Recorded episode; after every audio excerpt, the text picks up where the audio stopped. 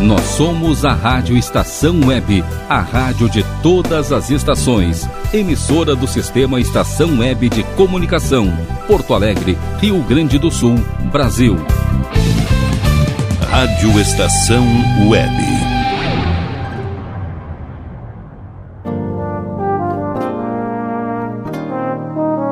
Cotidiano.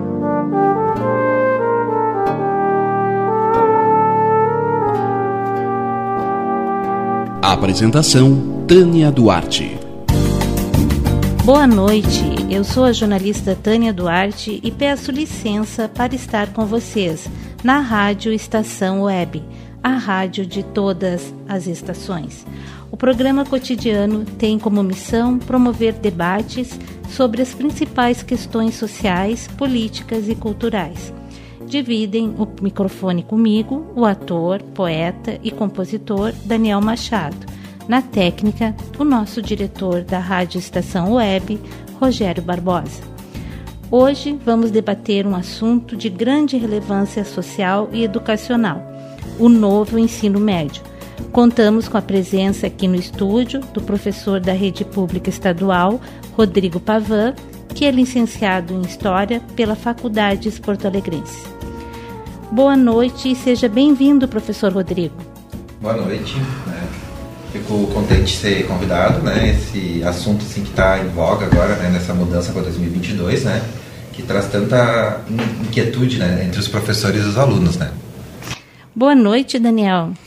Boa noite, Tânia. Boa noite, Pavan, meu querido amigo. Né?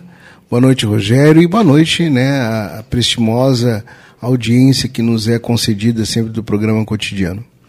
Boa noite, Rogério. Boa noite, Tânia. O novo ensino médio prevê o aumento de horas letivas anuais, uma mudança na grade curricular e até no objetivo do próprio ensino médio. O que antes poderia ser visto como uma preparação para o ensino superior vai passar a ter um olhar voltado ao mercado de trabalho. Isso porque a etapa de ensino será integrada a cursos técnicos, que farão o aluno deixar o ensino médio com um diploma de uma área específica. O que lhe parece essas mudanças, professor Rodrigo?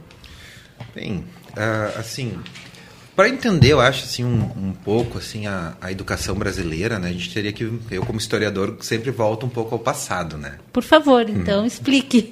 né? Então assim, eu a, educação brasileira ela vem sempre com muitos recortes e contragolpes, né? A, a educação brasileira tentou se criasse uma educação própria para o aluno brasileiro, para o, para o Brasil em si, unificada no país todo na década de 30, né? Onde teve a primeira tentativa assim, de fazer um, um manifesto dos pioneiros pela educação nova, né? Uh, juntando assim várias vertentes, vários uh, planos assim, né? A, a, a, escola nova que abrangia o pessoal liberal, né?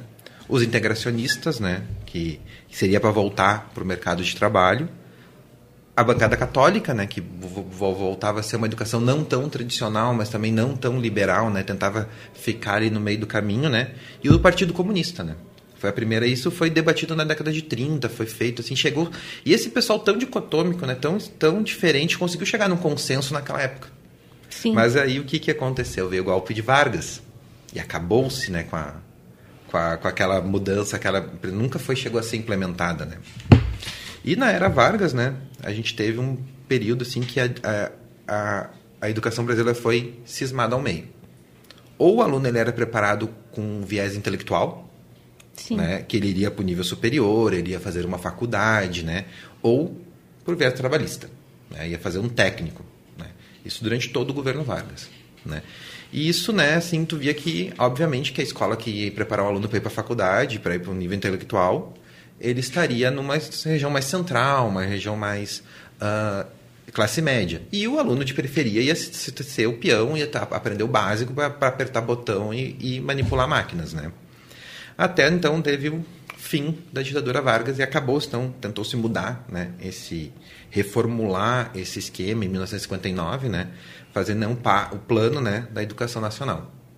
Começou-se um processo de novo, semelhante ao processo de 1930 e nós tivemos o golpe de 64 que quebrou de novo, né? Sim. Todas essas mudanças foram quebradas. Então, Aí, durante a ditadura militar, né, volta a um modelo sem, não exatamente igual ao Vargas, né, mas volta aquele modelo. Né. Criou-se, durante a ditadura, possibilitou ter escola privada, né, não tinha até então no Brasil, a ditadura militar cria a privatização do ensino né, básico, né, cria-se a escola técnicas, né, escolas técnicas mais dualistas, né, assim para criar o, o, técnico dentro do Brasil. Mas o, a própria ditadura no seu final viu que esse sistema não funcionava, porque Figueiredo acabou com esse sistema que não dava certo. É, foi é, criado muitos técnicos uh, fracos, técnicos que não proporcionavam uh, um conhecimento naquele tempo, né? Era o antigo segundo grau, né, professor? Exatamente, né? E aí, mesmo durante a ditadura, né, uh, eles perceberam que esse sistema não funcionava. Tu formava um profissional fraco. Não Sim. conseguia dar conta de formar um bom profissional nesse tempo. Tivemos, né, no processo constituinte de 88, né, né, e em 1996, a, né, a Lei de Diretrizes e Bases Democrática, né, criada, né, e nós temos, assim, um texto na nossa LDB, quem já leu, quem já estudou, quem tiver oportunidade, que é muito bem redigido, né? Ele é bem construído. A LDB é um, um, um sistema né, de diretrizes e bases né, brasileira muito bem feita, né? E foi feito em 96, teve atualizações nesse meio tempo, né? E aí surgimos, né? E aí para chegar então, né, nesse breve resumo que eu fiz da história, né, no novo ensino médio, né? O NEM, né? O nem lá nem cá, como alguns estão falando, né? É o novo ensino médio, né? Em 2014, ainda no, no, na, no governo dos petistas, né? começou no governo Lula, depois no governo Dilma, nós tivemos então uma criação um, um plano nacional de educação que então queria começar a mudar já com foco em 2022. Em 2014 eles já estavam pensando nessa implementação em 2022. Né? Mas no meio do caminho do governo Temer, né, nós tivemos em 2018 uma mudança total no, no conjunto que estava sendo construído nesses primeiros quatro anos, né? E o novo ensino médio, que é o formato, então, que está sendo chegando agora em 2022, né, vem da herança, então, da época do governo Temer, né, de 2018. Vai ser aplicado agora em 2022, né, mas vem desse processo aí para esclarecer os nossos ouvintes, né? Esse novo ensino médio, como é chamado, né? Ele tem uma, ele houve uma mudança, né? Na, na, no novo modelo, ele teve uma mudança na grade curricular. As disciplinas passarão a ser áreas de conhecimento, modelo já conhecido no Enem, né? No Exame Nacional do Ensino Médio linguagens em suas tecnologias, matemáticas e suas tecnologias, ciência, natureza e suas tecnologias, ciências humanas e sociais aplicadas. E nessa mudança aí de, de, de, de tecnologia, de, de grade curricular, o que, que o aluno perde ou ganha, professor? Bem, uh, primeiramente temos que notar que no Rio Grande do Sul já tivemos uma mudança, né? No governo Tarso, né? Uhum. Logo após do, de começar então esse plano, como o Bento disse que no Enem já começou a mudar para essa área, o Rio Grande do Sul começou esse processo, né? Então, a primeira grande mudança que a gente pode ver, assim, que para o aluno gaúcho talvez não seja uma, uma novidade, é que o ensino médio passa de 800 horas anuais para mil horas anuais. Né? Então, o aluno que teria que estudar num ano inteiro 800 horas, ele vai passar a estudar mil horas. Então, nós temos um aumento de carga horária. 200 horas. Anuais, né? Anuais. Né? Fechando no, to no total 3 mil horas ao longo de todo o ensino médio, né? Uh, mas assim, pá, primeiramente tu pensa assim, que bom, né? Interessante, né? Então, o primeiro teste, que o Rio Grande do Sul foi um, uma tentativa de modelo para fazer. Então, foi ampliado, né? O, o, as escolas estaduais chamam de sexto período. Então, os alunos estudam um período a mais do que a, o nono ano, por exemplo, no, no ensino fundamental. Aí tu pensa, ah, mais tempo na escola, mas é só que agora, em 2022, quando vai ser implementado então o um novo ensino médio aos moldes de 2018, né? O problema é que as disciplinas que, como nós conhecemos, que nós estudamos na época do nosso ensino médio, a matemática, o português, a história, a geografia, a filosofia, a sociologia, enfim, elas passam a compor apenas 60% dessa carga horária. Né? Então, na verdade, a gente teve uma redução de carga horária das disciplinas que a gente já conhece que a, a, gente não ganhou 200, a gente acabou perdendo 200 horas. Porque os outros 40%, né, do, da carga horária é as diretrizes diversificadas. Aí entra projeto de vida, preparação para o trabalho, são disciplinas que ainda estão com um tema muito difuso. A gente não conhece ainda muito bem o que, que são. A gente tem algumas, alguns nortes que foram dados, mas não é uma disciplina que tem assim uma formação. Por exemplo, eu sou formado em História. Sim. Eu passei quatro anos na faculdade estudando, aperfeiçoando técnicas, aprendendo a história de novo, né, mais profundamente, e aprendendo como dar aula de história. Sim. Aí agora o projeto de vida é o quê? Né? Ainda está um tema muito, uma zona muito cinza que a gente não consegue entender o que, que é. E será que os professores estão preparados para essa mudança também? né? Eu acredito que, assim, como diminuiu então, né, quando nós tínhamos 800 horas, 100% dessas, dessas 800 horas era usado para dar as disciplinas. Se está diminuindo, né, tirando, né, usando, aumentando, mas dando só 60% para essa disciplina, professores vão perder as suas disciplinas na sua cátedra padrão, né? Por exemplo, eu sou professor de história, a carga horária de história geral no ensino médio diminui e eu vou pegar ali o projeto de vida. Teria que estudar de novo, teria que ir atrás do, do material. E aí se eu pego o projeto de vida e umas outras né, nessa área, assim, projeto integrador, projeto de uh, aplicada da informática na, na, no mundo do trabalho, isso acaba gerando uma onerosidade para o professor, né? Eu teria que ficar estudando e aí isso não estou, eu não me sinto preparado como professor e acredito que muitos colegas meus não se sentem preparados para isso. Será momento. que os alunos estão preparados para essa mudança? Então, uma coisa que eu penso sobre isso, né? O aluno, né, ele vai ser jogado assim porque ele teria que, que optar, então. Vamos Sim. dizer assim, vamos chegar a um ponto assim que o ensino médio, né, agora ele teria uma questão do aluno escolher essa parte diver- diversificada, ele teria essa autonomia. Pensaremos num, num mundo perfeito que a escola ofereça as cinco áreas, né? Linguagens, matemática, ciências da natureza, humanas e o, profissio- o profissionalismo, né? São as cinco áreas que ele vai poder escolher onde que ele quer dar o foco maior do seu ensino nessas 40%. Se falta, às vezes, um professor básico de física numa escola periférica, um professor de química, sociologia, um professor que falta muito, professor formado em sociologia, não temos filosofia também. Provavelmente a escola de periferia talvez vai oferecer apenas uma, e aquele aluno que mora na periferia, a gente pensa assim, ele vai ter uma liberdade para escolher entre essas áreas.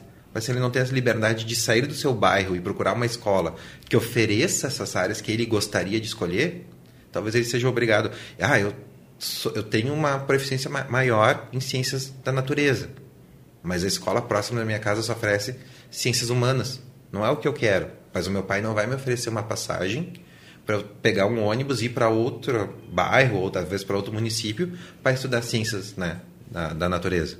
E o aluno fica no seu bairro estudando. Então, o aluno, além de talvez não estar maduro ao ponto de conseguir pensar em escolher, e mesmo que ele estivesse, às vezes a opção que ele tem vai ser só uma, né? Sim. Me diz uma coisa, Rodrigo. ah, essa mudança toda, né, quando ah, teve a discussão, né, por parte do, de, dos- de professores, por parte de toda a classe de educadores co- como um todo, né, é, houve consenso, né, houve oposição, houve resistência a essa mudança. Como é que tu pode trazer para nós esse panorama, né? Porque determinadas áreas fica muito claro, a gente dando uma pincelada ainda que não tão profunda nas principais mudanças que a gente acompanha pelos noticiários, que, que acompanhou as discussões em geral a, respeito do tema, né? Tem determinadas áreas que vão ser extremamente prejudicadas. Como é que a classe educadora, né? E aí eu não sei se tu tem algum parâmetro também é, de escolas particulares, né? Como é que a classe educadora se comportou em relação a essa mudança? Tá. Bem, ah, eu comecei a trabalhar como professor em 2012, né? Então eu peguei esse processo de 2014, 2018 e agora vou pegar em 2022 também, né? Eu percebi assim uma diferença entre os dois planos distintos, né? Em 2014, quando começou se dar um projeto para se estudar uma nova diretriz para o ensino médio, os primeiros apoios eles escutavam muito os professores, né? Nós tivemos o teste, né? Foi feito, então, aqui no Rio Grande do Sul foi chamado de ensino médio politécnico, né? São Paulo, capital, também implementou logo nos primeiros né, ah, momentos que surgiu um, num modelo diferenciado, não igual ao nosso. E nesses primeiros quatro anos a gente foi escutado bastante. A gente tinha reuniões, a gente tinha o Pacto Nacional pela Educação, onde os professores tinham um horário né, extra, que era pago um, um, uma bolsa para os professores da escola se reunirem fora do, do seu horário de trabalho para discutir né? E explicar o que, que estava sendo trabalhado na sua comunidade para construir um material para ser elaborado, então, um ensino médio que atendesse o aluno tanto o que, que o aluno da periferia precisa, o que, que o aluno do centro precisa, né? Então, né, era feito isso. Após 2018, esse, esse movimento parou. Né? Não tivemos mais essa, essa dialética de conversar. Foi feita uma mudança no que estava sendo construído e a gente recebeu ela. Né? E aí, claro, aí temos outros pontos. Né? 2020, 2021 foram anos atípicos, né?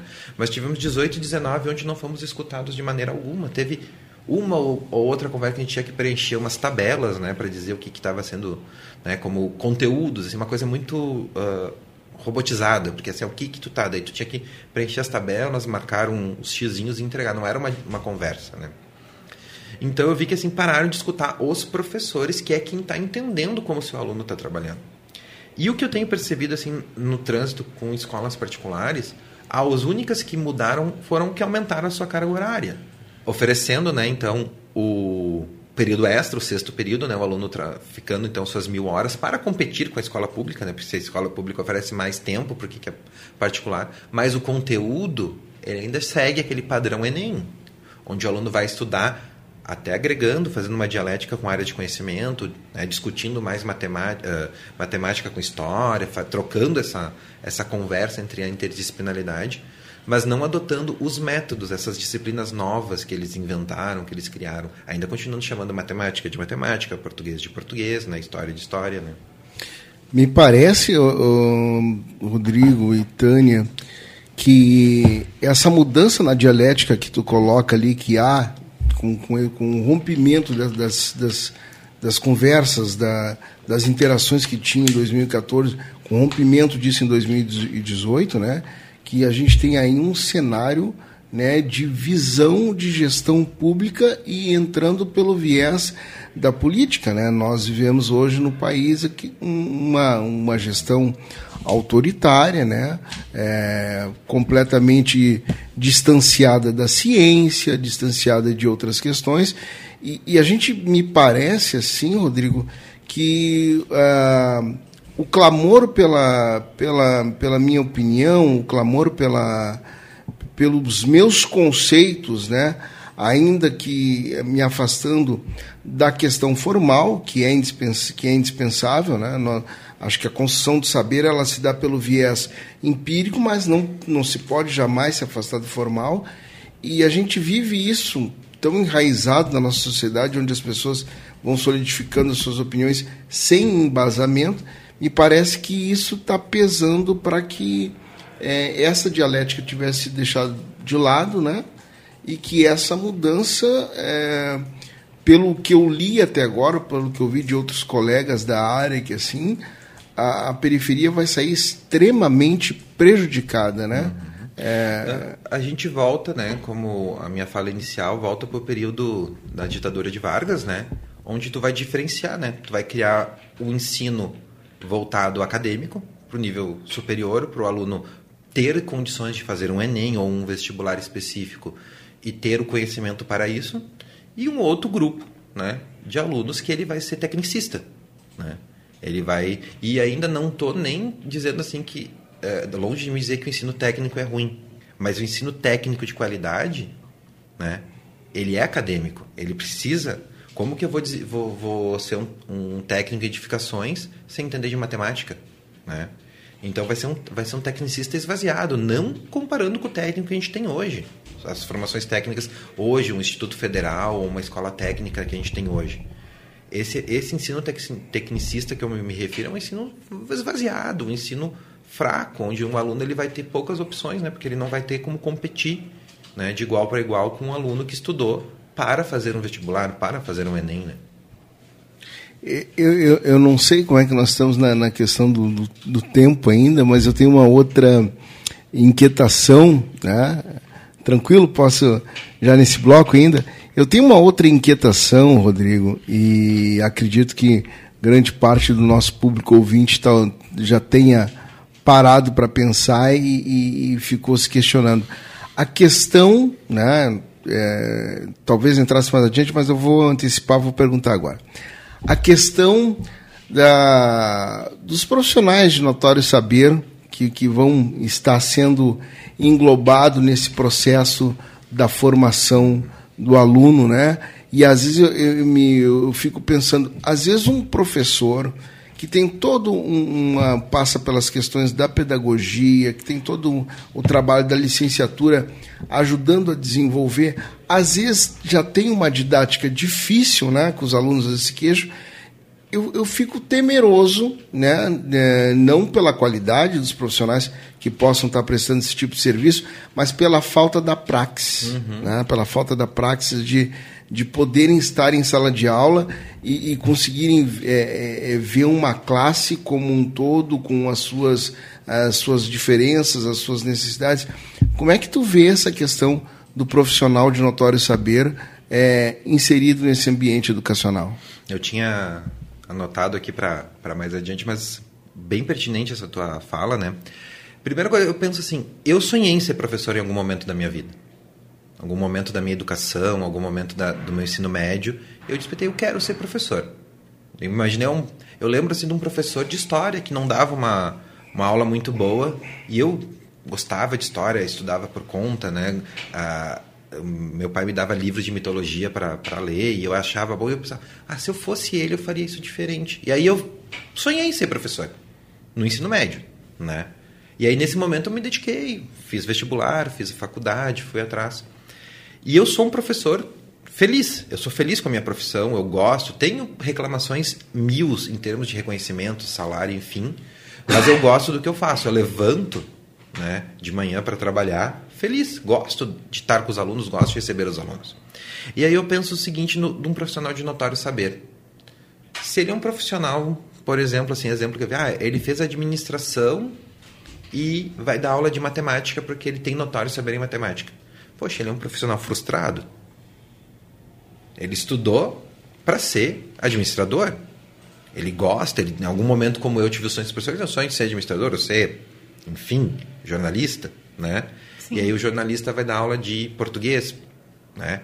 Óbvio que um jornalista sabe escrever muito bem, mas aí se ele sonhou em ser jornalista, ah, eu não consegui, não dei certo, não fui, fui um profissional frustrado na minha área, ah, então vou fazer um curso de uma semana, que é o que está rolando nessas, nesses uh, sites que oferecem o curso para dar o notório saber, né? Fazer um curso de uma, 72 horas de curso, né? E vou lá dar aula de matemática, de história, de física, porque, né? Eu tenho notório saber. Mas aí, que profissional vai ser esse? Que amor que ele vai ter pela profissão, né? Se ele se, ah, não fui bem na minha, vou na outra, né? E falando, né? Eu como licenciado, a grande quantidade de aulas, de, de carga horária que eu tive que cumprir de pedagogia, de didática de sala de aula, de elaboração de problemas, de estágios, né, de práticas, né, para não só ter o conteúdo, não ter o meu notório saber em história, né, que talvez quando entrei na faculdade eu já tinha um bom notório saber em história, talvez não tão bom quando eu, eu tenho quando eu saí, mas quando eu entrei eu já tinha um conhecimento. Né? Mas eu aprendi a ser professor na faculdade. Como passar o conhecimento que eu tenho em mim para o aluno sentir. Né? Então eu fico muito chateado. É um esvaziamento de uma profissão, né? de um curso que a gente de licenciatura, onde uma pessoa que talvez não se deu bem na sua profissão decide, ah, não deu certo, vou ser professor. Né? Eu acho muito frustrante isso. E fico com pena do aluno que vai ter, né? Porque eu sempre que eu dou minha aula, às vezes o aluno não vai entender naquele momento da vida dele aquela aula que eu estou dando. Né? Tu, como meu colega lá na escola, né, vê quantos alunos vêm depois de alguns anos visitar a gente. Ah, eu quero subir lá, quero falar com o professor Rodrigo, quero falar com a professora Camila, quero passar com a professora Maria. Né? Sobe as escadas e vem lá. E eles falam. Sor, aquela aula que o senhor deu, que, que eu achei que era uma besteira, que para que a gente está estudando isso aqui? Agora na faculdade, com a cabeça de homem que eu tenho hoje, a cabeça de mulher que eu tenho hoje, eu estou entendendo o porquê que o senhor falou aquilo, né? E aí eu penso assim, essa semente que, que nós, professores, plantamos e, e ensinamos e, e, vemos que elas vão germinar dois, três anos depois, e é um carinho que a gente tem por amar a nossa profissão, será que esse profissional de notório saber vai fazer isso, mesmo tendo conhecimento técnico do assunto, mas não tendo conhecimento pedagógico do assunto? É, essa, esse risco de uma falta de tato é, é algo que, que me assusta, né?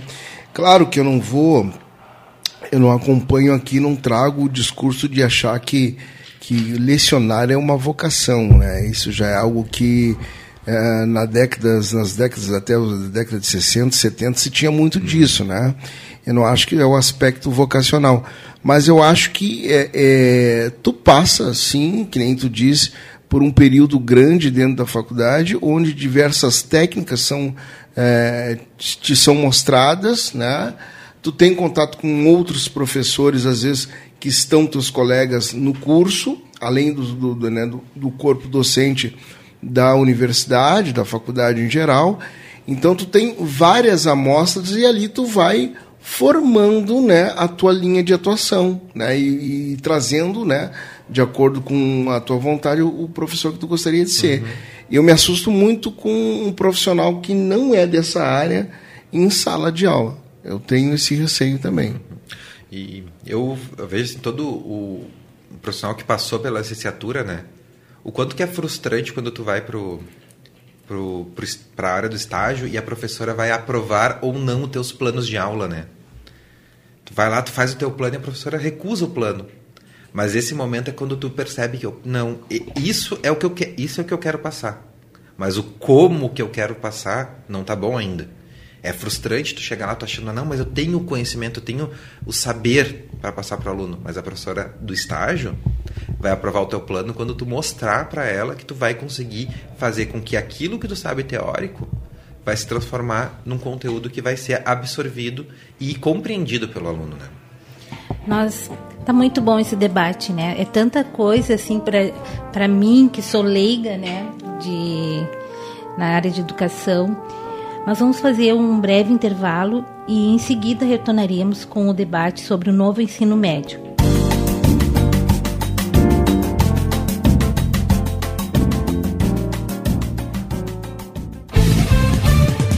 Estação Web. Ala B Studio, um espaço dedicado a produções musicais, gravação, mixagem e masterização com qualidade e preço justo. Rua Marista, 60, em Porto Alegre. Siga pelo Instagram, arroba ala.b underline estúdio ou fale com Breno Virte pelo fone 51996957510. Ala B Studio, a casa da sua nova música. Silêncio de um animal vale muito mais do que qualquer palavra de um ser humano. Apenas com um simples olhar, eles são capazes de transmitir sentimentos mais profundos do que nós mesmos. Mostre para eles que você os ama. A Agropet Faro Fino conta com atendimento veterinário de segunda a sábado, Avenida Plácido Motim, 1589 em Viamão. Consulte horários e teleentrega pelos fones 51 3446 8444 quatro ou nove nove sete cinco nove três oito vinte nove. Agropet Faro Fino, a melhor opção para o seu pet. O que você acha de contar com o milenar conhecimento da medicina oriental somado à nova tecnologia em favor da sua saúde, bem-estar e alegria de viver? Clínica de Medicina Oriental Dr. Antônio de Bortoli. Há mais de 30 anos cuidando de pessoas, não apenas do sintoma de doenças. Para agendamento de consultas, ligue 51 989 28 1273. Nerd Pessoal Tecnologia, automação residencial, manutenção de redes, suporte para aplicativos de Smart TVs, aulas de informática para melhor idade e muito mais. Ligue e fale com Ricardo Medeiros pelo fone 51992795816. Nerd Pessoal Tecnologia, um mundo de serviços à sua disposição. Bom, o nosso preço é muito prazo é pra lá de bom. Você encontra mais opção. Vem conferir a nossa promoção. Bom atendimento e preço sem concorrência é no Super Bom, Rua Santana 162, fone 51 3228 6555. Mercado Super Bom. Sua melhor opção em compras. Aí, você já experimentou o meu sorvete? Hum, é uma Bom Sorvetes Artesanais, leves, gostosos e saudáveis em vários sabores, sem gorduras e conservantes. Conheça também o sacolé gourmet com pedacinhos de fruta. Preços especiais para revenda. Ligue 51995940772. Venha provar o que é bom. Sorvete artesanal é do bom. Na hora de construir, deixe as dores de cabeça de lado. Escolha o local, defina o projeto e deixe tudo por conta da DCJ Construções e Reformas. Qualidade, sustentabilidade e confiança. Agora também com limpeza e pintura de telhados. DCJ Construções e Reformas. Solicite o orçamento sem compromisso pelo fone 51999892694. Primavera, verão, outono, inverno. O que você ouve? Estação Web.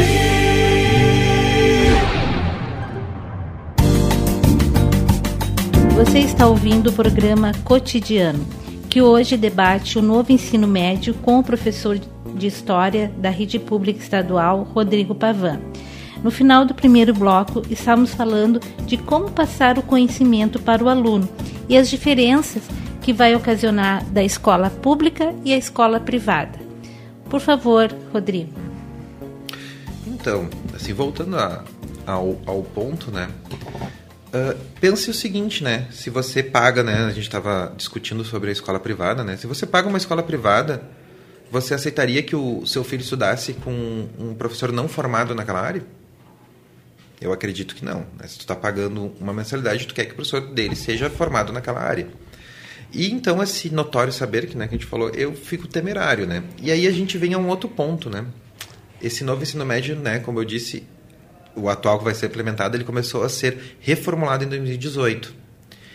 E nesse período começou a ser um forte período de propaganda nas mídias, né? Principalmente nas mídias que os jovens assistem, né? Youtubers foram receberam um valor enorme do governo para falar do novo ensino médio, para dizer o que, era o ensino médio, né? E aí dizendo assim que, que as escolas não... O aluno não está feliz na escola, que o conteúdo é desatualizado, né? Que o conteúdo é chato, né? Que está fora do, da realidade, né? Disso. E aí eu penso assim, falando com todo mundo que já concluiu as suas etapas de ensino, já está no nível superior ou além. Estudar às vezes é chato estudar às vezes dói. Como trabalhar às vezes não é. Né? Por mais que a gente goste, eu, eu, gosto da minha profissão, mas tem aquele dia que tu não tá bem né, para trabalhar, ou aquele dia que tu não quer, né, tudo mais. E estudar em qualquer um dos níveis do fundamental, médio ou superior, ele é um processo trabalhoso, é um processo uh, oneroso, né? Porque tu tem que às vezes tu tem facilidades com um tema, mas tu não tem com outro. Então eu digo assim, eu faço sempre essa pergunta, né? A escola, ela está desatualizada? Até pode ser que sim. Existem métodos diferentes para dar aula, né? Eu sempre tento buscar maneiras que me conectem eu com o meu aluno para passar o meu conteúdo. Mas o meu conteúdo ainda é substancial. Eu ainda tenho substância para passar para o aluno. Né? Então eu não estou esvaziando o conteúdo para deixar ele mais atraente. Mas aí quando tu pega uma propaganda que o aluno se enxerga nesse conteúdo, e obviamente que o aluno que está no ensino médio, que está no fundamental, e vai ver isso, ele vai concordar, porque, né? Qual é o aluno que gosta de ir para a escola para estudar? Ele pode gostar de ir para conversar com um colega, para ver um, um interessezinho dele ali, né? Um, uma coisa, mas o estudar né, é doloroso. E aí foi feita essa propaganda muito forte, né? E agora a gente está indo para esse momento, né? E eu fico perguntando, né, né uh, aonde que vai ter as aulas, né, num curso de, num tecnólogo de edificações e onde é que vai ter o curso de panificação? Sim, tem que ter o local, né? né? E aí tu pensa assim, será que, é, que eu, o meu filho que quer ter aula de edificação, a escola próxima da casa dele vai oferecer esse conteúdo ou ele vai ter que fazer um curso de mecânica, porque é só o que tem? Pois é. E ele não tem nenhum interesse em mecânica, né, dele. Então, o que eu penso muito nisso, né, para quem serve, né, esses propósitos, né?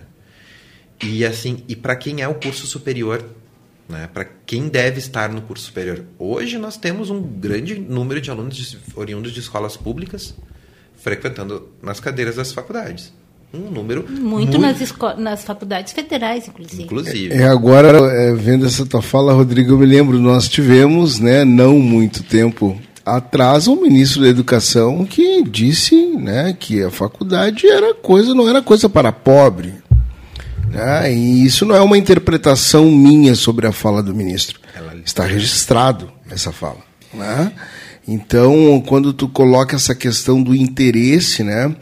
Tu sabe que eu me divido né, na, na questão.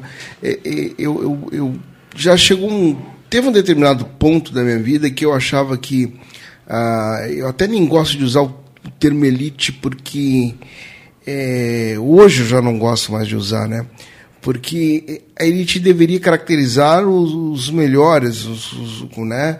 Mas a, essa turma que herdou dentro dessa estrutura escravocrata desse país, né?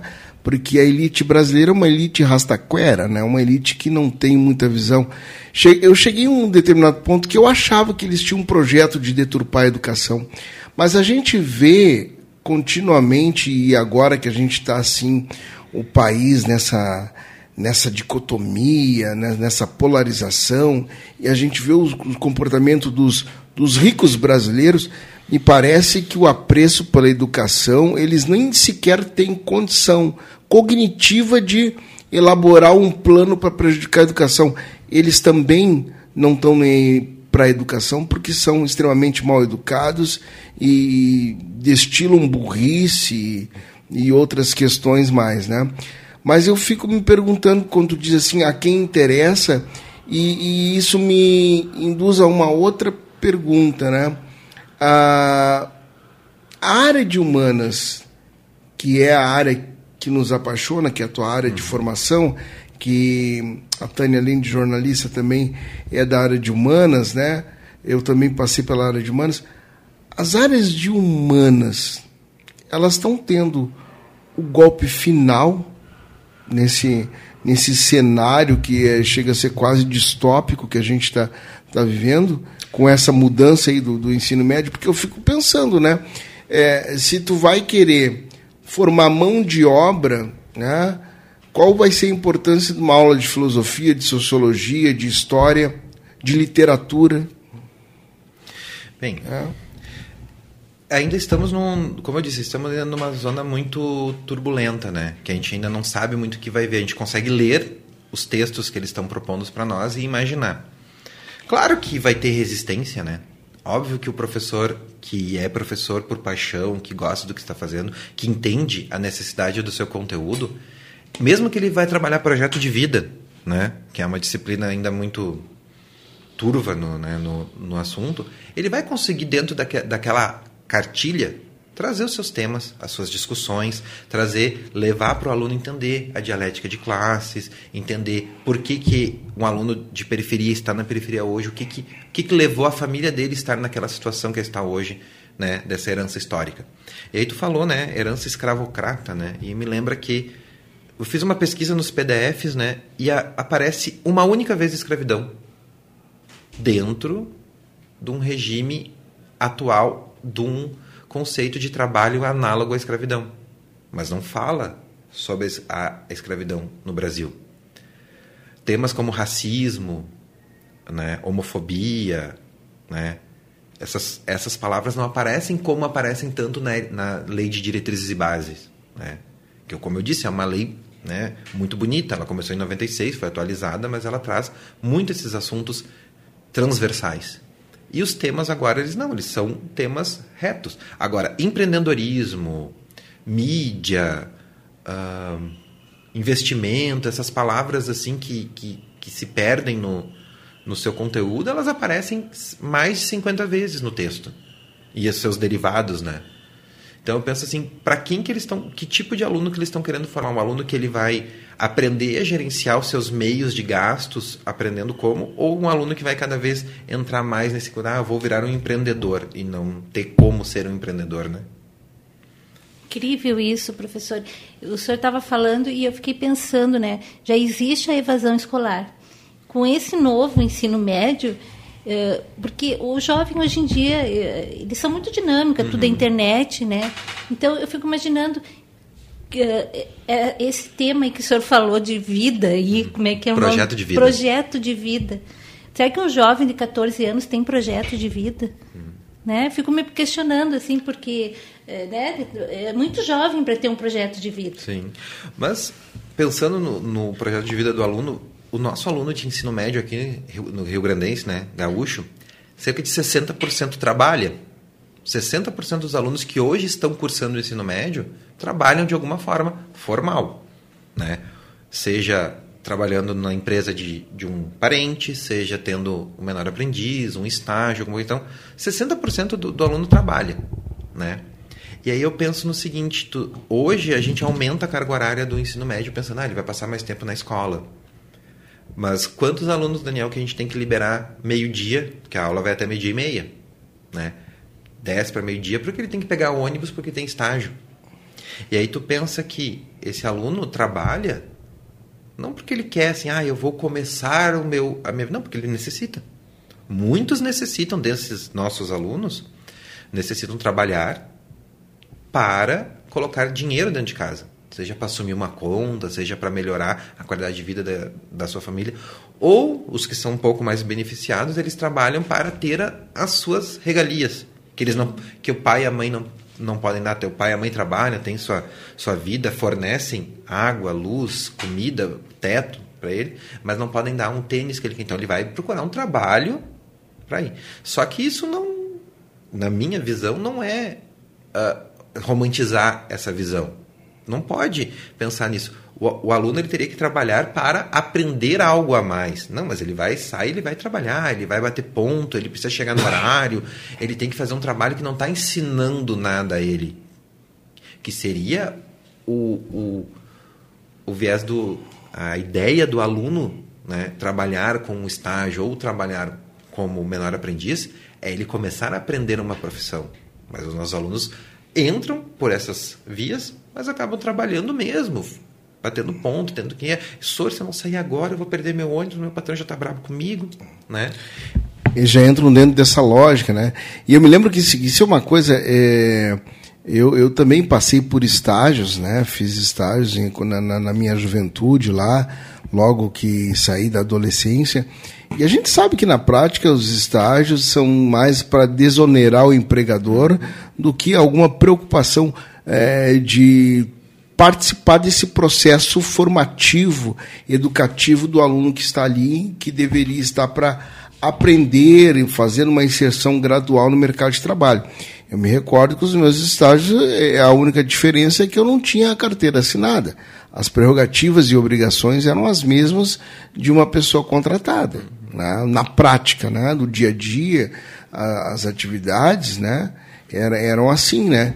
E eu fico. É, fica muito claro que rompeu-se essa dialética em 2018 de conversa com os professores, mas também a partir, acho que de 2018, a visão da sociedade como um todo, além de não se conversar, não se dar mais tanto ouvido aos professores, uh, se desconhece a realidade tão plural de um país continental como o Brasil e essa realidade que, que a gente conhece, Rodrigo, que tu está trazendo, Sim.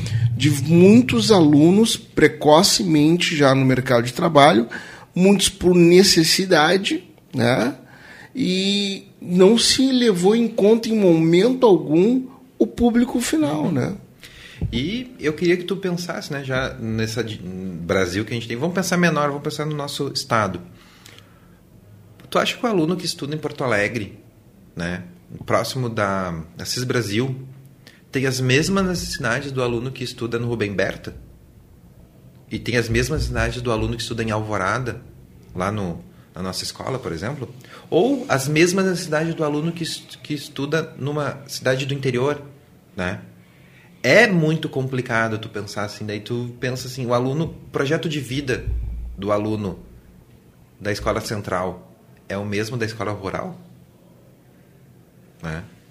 As necessidades de cada um, então, tipo, a gente tinha muito mais liberdade, né?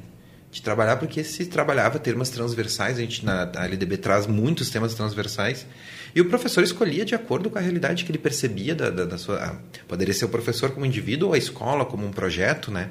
Mas percebendo a sua comunidade onde ela está inserida, né? Isso era muito rico.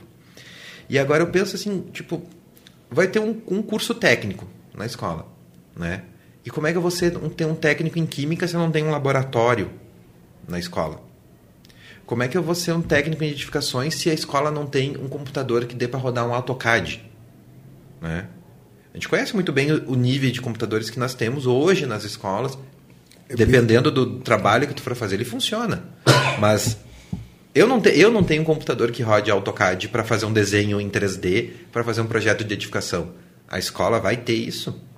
E aí entra naquele detalhe, né, que a gente conhece a precariedade da estrutura é, da educação pública, né, ah, porque faltam realmente equipamentos, né, e ocorre uma, uma coisa na, na educação pública que é, não é que não se tenha verba para fazer e, e para trazer, se falta a visão e a boa vontade e a gestão.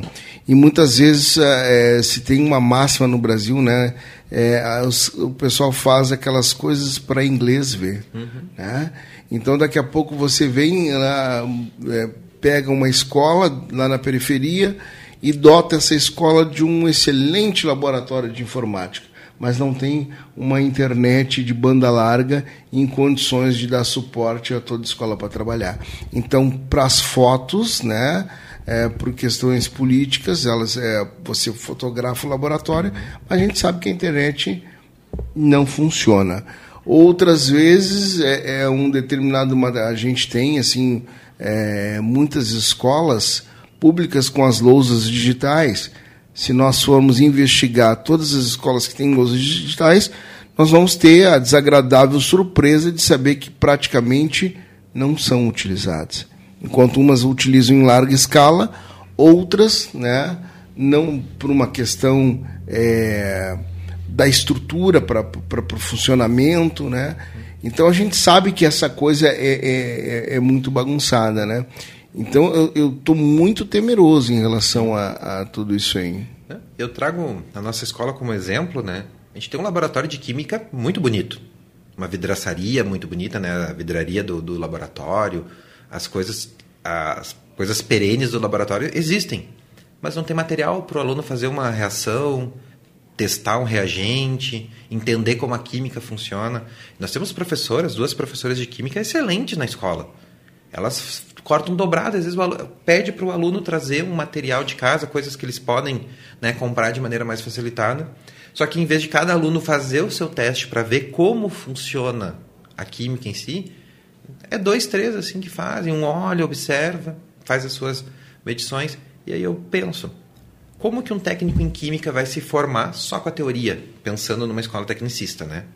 Ele vai sentar numa sala de aula, vai ter teoria, a professora vai se desdobrar, cortar um dobrado ali para tentar explicar, mas ele não vai ter experiência prática, que é o que a técnica pede, né?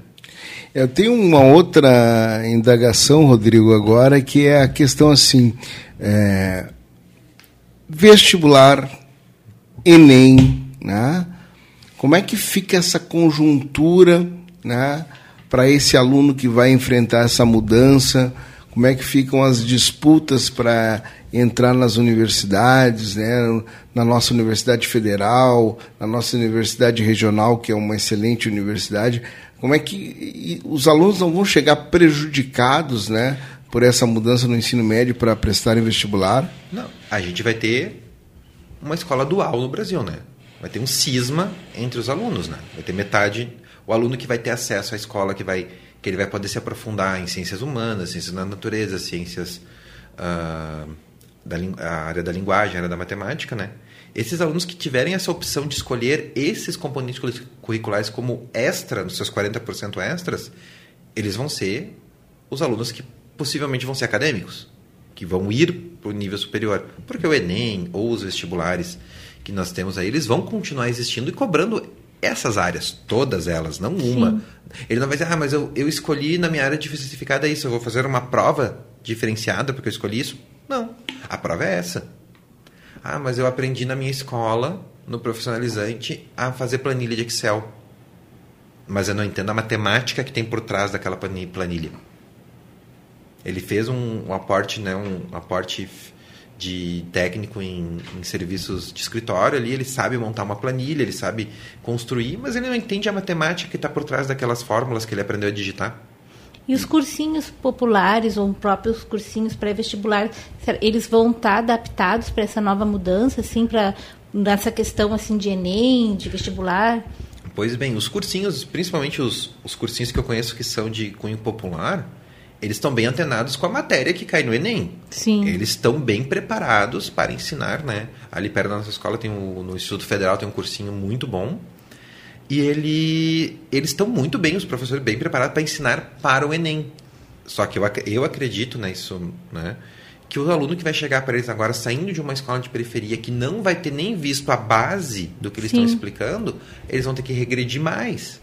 E aí é tempo que tu perde nisso. Porque se eu ensino para o meu aluno em sala de aula, né, sobre o descobrimento do Brasil, ele sabe a base que eu consegui passar para ele ali. O cursinho vai depois, vai aprofundar a partir do que ele já foi trabalhado. Sim. Agora, se ele não teve história, não teve porque não optou por segundo Sim. ano de história, não optou pelo terceiro ano de história, ele vai chegar cru, como não aprendeu nada, e ele vai ter que estudar do zero, em casa, sozinho, Sim, esse aluno, esse aluno vai ter que ter muita, muita força de vontade, né, para estudar, porque ele não vai ter a base, né? Exatamente. Se aí já existe evasão com até então com outro, com o antigo ensino médio, digamos uhum. assim, imagina agora, né? Sim. Eu acho que vai dar muita, é que nem o senhor disse, vai dar uma diferença assim nas universidades uhum. imensa, né? Exatamente. E é isso que é o que é um problema, né? Porque nós estávamos chegando a um ponto que as, as cadeiras estavam sendo ocupadas por alunos de periferia, por alunos Sim. de escola pública. A gente tinha um número ainda pequeno, mas um número mais expressivo do que alguns anos atrás. Esse número vai regredir, né? E aí e eu vejo o mesmo ponto, né? Eu tenho um aluno no meu, na minha escola no nono ano que ele é um aluno excelente em ciências. Ele tem a, ele é o melhor aluno de ciências. Ali, pá, o guri pega rápido, sabe? Mas a nossa suposição, né? A nossa escola não oferece no ensino médio, né, a área das ciências da natureza. E o menino que poderia, né, menino, menina, né, pode ser um médico, uma veterinária, né, um enfermeiro, né, talvez não vai ter como aprofundar o conteúdo e na hora de prestar um vestibular ou Enem, aquilo que tanto lhe agradava no nono ano, né, não vai ter uma porta fechada lá adiante se ele não tiver perseverança. E aí eu digo, tu vai jogar pro aluno que ele vai ter que ter essa força de vontade, tu vai dizer, eu já escuto pessoas pensar, ah, mas se ele quiser ele vai conseguir, ele Sim. vai estudar, ele vai no YouTube, ele vai num cursinho Sim. aprender. Mas eu tô jogando isso para cima dele? Eu estou jogando essa, é, essa frustração, essa vontade, eu estou jogando isso que ele poderia, se ele tivesse, com essa força de vontade, estar tá muito além. Sim. Aí ele, mas ele pensa, essa, esse corte que tu faz no ensino dele, mesmo ele sendo o melhor aluno, mais dedicado, que vai atrás, que ele procura todas as formas de ensino, ainda tem esse corte que ele vai ter que correr para buscar. Né? E aí ele vai entrar na lógica perversa do mercado, né? Uhum. Na lógica perversa capitalista que para tu buscar, tu vai ter que pagar. Né? E vai ter que pagar e pagar muito caro, que tu está numa corrida contra o tempo. Né? E aí me parece que os interesses, como dizia o saudoso Brizola, né? parece que começam a se intrinsecarem né? com essa questão toda, porque aqueles que puderem pagar para é, tirarem essa defasagem que, que vão ter ao longo desses processos vão conseguir buscar conceitos, né? Os que não puderem pagar vão estar fermentando e, e formando o mercado de trabalho de uma maneira desigual, né? E eu me lembro também agora, lá do, da, da minha, do meu ensino médio, tinha o, o curso, eu estava numa escola particular, mas tinha um curso de preparação para o trabalho, que na verdade não me preparou para nada. Né? Depois é que a vida foi me preparando, e me parece então que o aluno da periferia está condenado a, a, a tentar a sorte. De, a área que eu gosto tem no meu bairro? Se tem, tudo bem. Se não tem, e mesmo que tenha né, o ensino de uma maneira é, plural né, e necessária, ele não vai ter acesso. Exatamente. E o ensino plural ele é necessário porque mesmo eu, eu vejo assim, eu sempre trabalhei na área das humanas, né? Porque é a minha formação. E alunos que saíram da escola foram fazer suas faculdades, né? Em áreas de nutrição, engenharia, que em teoria não usariam muito a, a área das humanas na sua formação, depois vem visitar a escola, que é uma prática muito comum. Eu acredito que não só na nossa escola, escola pública, o aluno vem trazer um sobrinho, um irmão menor ou um filho, né? Ali para a escola, vem trazer um, alguém na escola e vem visitar o professor. E vem com carinho, com amor, e vem lembrando o senhor, o senhor me falou isso, sei, aquela aula sobre tal assunto, agora, né? Eu comecei falando isso no, no começo do quadro eu entendi, entendo agora, então, esse ensino plural, que às vezes tu vai dizer, ah, o que, que eu vou usar isso na minha vida? Naquele momento da tua vida, talvez tu não vai usar mesmo. Mas aquilo ali, tudo que a gente está trabalhando em sala de aula, em algum momento tu vai lembrar e vai te compor o teu conhecimento, vai compor o teu caráter, vai compor a pessoa que tu é. Porque cada pessoa, não só professores, né? Cada pessoa que passa na tua vida é como se fosse um tijolo que está sendo colocado para construir a tua identidade, né? A pessoa que tu vai ser no futuro, né? colocando uma visão bem distópica aqui, eu fico pensando dentro dessa, dessa nova estrutura que parece que vem, sai de livro de coaches, né? Uhum. Do empreendedorismo, dessa questão toda. No futuro, os alunos que passarem por essas, eh, essas questões vão acreditar que são empreendedores e mesmo que se coloquem no mercado de trabalho, não vão voltar na escola, é, porque vão... Ah, a, a assumir aquela máxima, né? Eu fui, eu lutei, eu venci. Tu, tu, tu sabe, tu desassocia uhum. da coletividade, da importância que foi a escola na tua formação, né? Que me parece que é o grande bojo da nossa sociedade, que uh, essa, essa questão né, de, de empreender, empreender, empreender, e muitas vezes para mim é uma forma dos governos forma, formais, né? retire, se retirarem do que deveriam propiciar e deixar tudo por conta. É uma, uma pecha do capitalismo, né? Sou o responsável pelo meu fracasso. Tá? A culpa é tua. Tá? E o meu sucesso também, eu venci e não se uhum. olha o contexto, né? É. E sem falar que uma sala de aula, né? Ela é uma micro sociedade onde tu vai trabalhar com um aluno que ele tá ali, aquele aluno que é melhor nisso, aquele aluno que é melhor naquilo, né? E se tu cortar essa micro, essa, essa variância, né, de pessoas dentro de uma sala de aula, botando pessoas que estão com um interesse só, tu cria uma sociedade podada, né? E aquele aluno, além da, dessa interação, ele não constrói em cima, né? É, esse debate, ele tem, como, como se diz, né, ele é, é, muito abrangente, né, porque faz pensar, faz a gente refletir a desigualdade social que existe, né, tanto no, na periferia como em qualquer parte da sociedade, né, porque hoje em dia com toda essa crise que a gente vê, né, na, na mídia, pessoas comendo ossos, né, então fica pensando o que, que é a educação, né, então, como é que a educação, como é que tu pode imaginar um aluno preparado com todos esses obstáculos, né, que estão acontecendo? Eu quero agradecer a presença do nosso convidado, Rodrigo Pavan. Por favor, Daniel, com suas considerações finais. Ah, foi muito salutar nós termos essa conversa, né? E, e conversar sobre educação, isso rende, rende, com certeza inúmeros outros programas, né? Para que a gente possa é, abordar o mínimo possível ainda, né? Porque é um assunto, como tu bem colocaste, Tânia, é um assunto emblemático, né? E é um assunto que vai suscitando, a gente vai, vai se indagando à medida que o Rodrigo foi nos explanando de forma brilhante aqui, a gente vai criando dúvidas e interrogações, né? E eu queria então agradecer o Rodrigo pelo o carinho da sua participação, Agradecer sempre ali o, todo o apoio que o nosso Rogério nos, nos dá aqui na, na nossa técnica, né? E agradecer a Titani e agradecer ao público ouvinte que nos prestigia aí com carinho da sua audiência.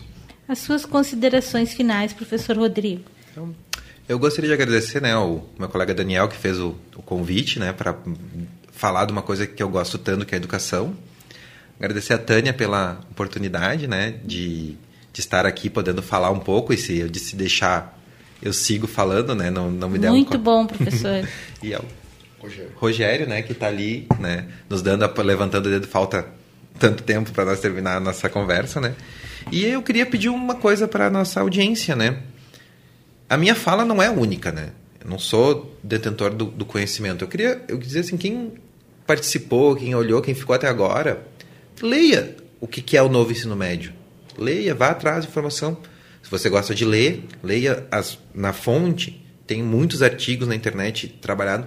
Assista vídeos, né? Se você não é, né, prefere né, escutar o áudio, né? Assista vídeo, procure podcasts e tente olhar os dois lados, né? Porque vocês vão encontrar muita coisa que vai falar para um lado, muita coisa que vai falar para o outro e após você fazer isso, o que eu falei o que outras pessoas falaram e o que mais você tirou de conclusões, entender o que é o ensino médio, né? E dizer se concorda comigo ou não, né? Perfeito, professor, perfeito. Encerro o programa de hoje com a frase de Paulo Freire: Quando a educação não é libertadora, o sonho do oprimido é ser o opressor. Fiquem com a música Que País é Esse de Legião Urbana.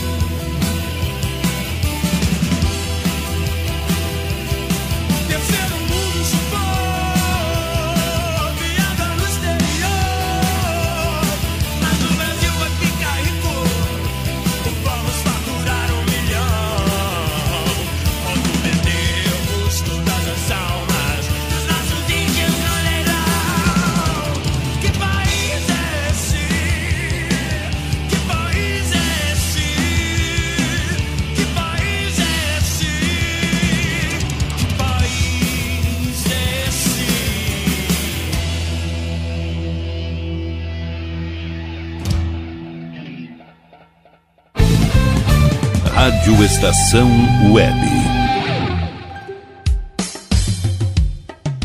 Qualidade, garantia, credibilidade. Um show de novidades.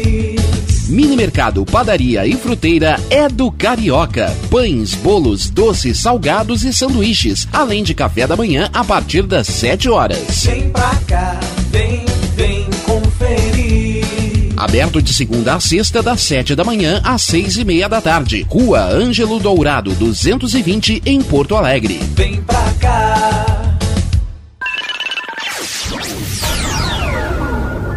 Internet O Sul. Conexão via fibra ótica sem necessidade de linha telefônica. Sua casa com internet sem limite de navegação. Conheça os planos corporativos especiais para empresas. Ligue 51 3483 3900 ou acesse internetosul.com.br.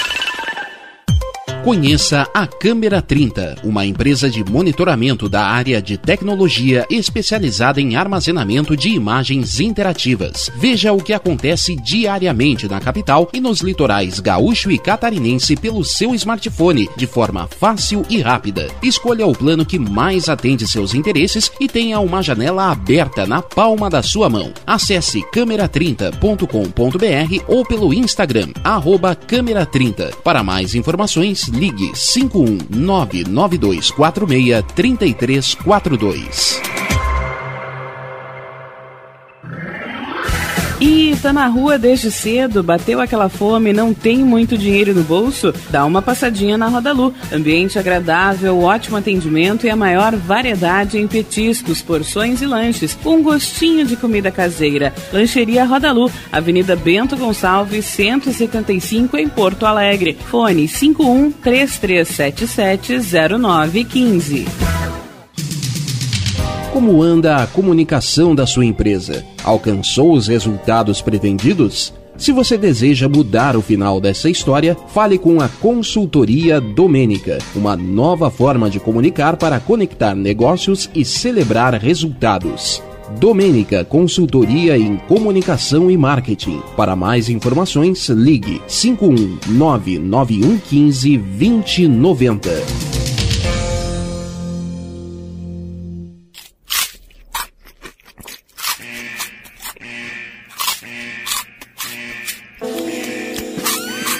Atenção, os salgados anjos são extremamente gostosos e viciantes. Faça sua encomenda 51991394228.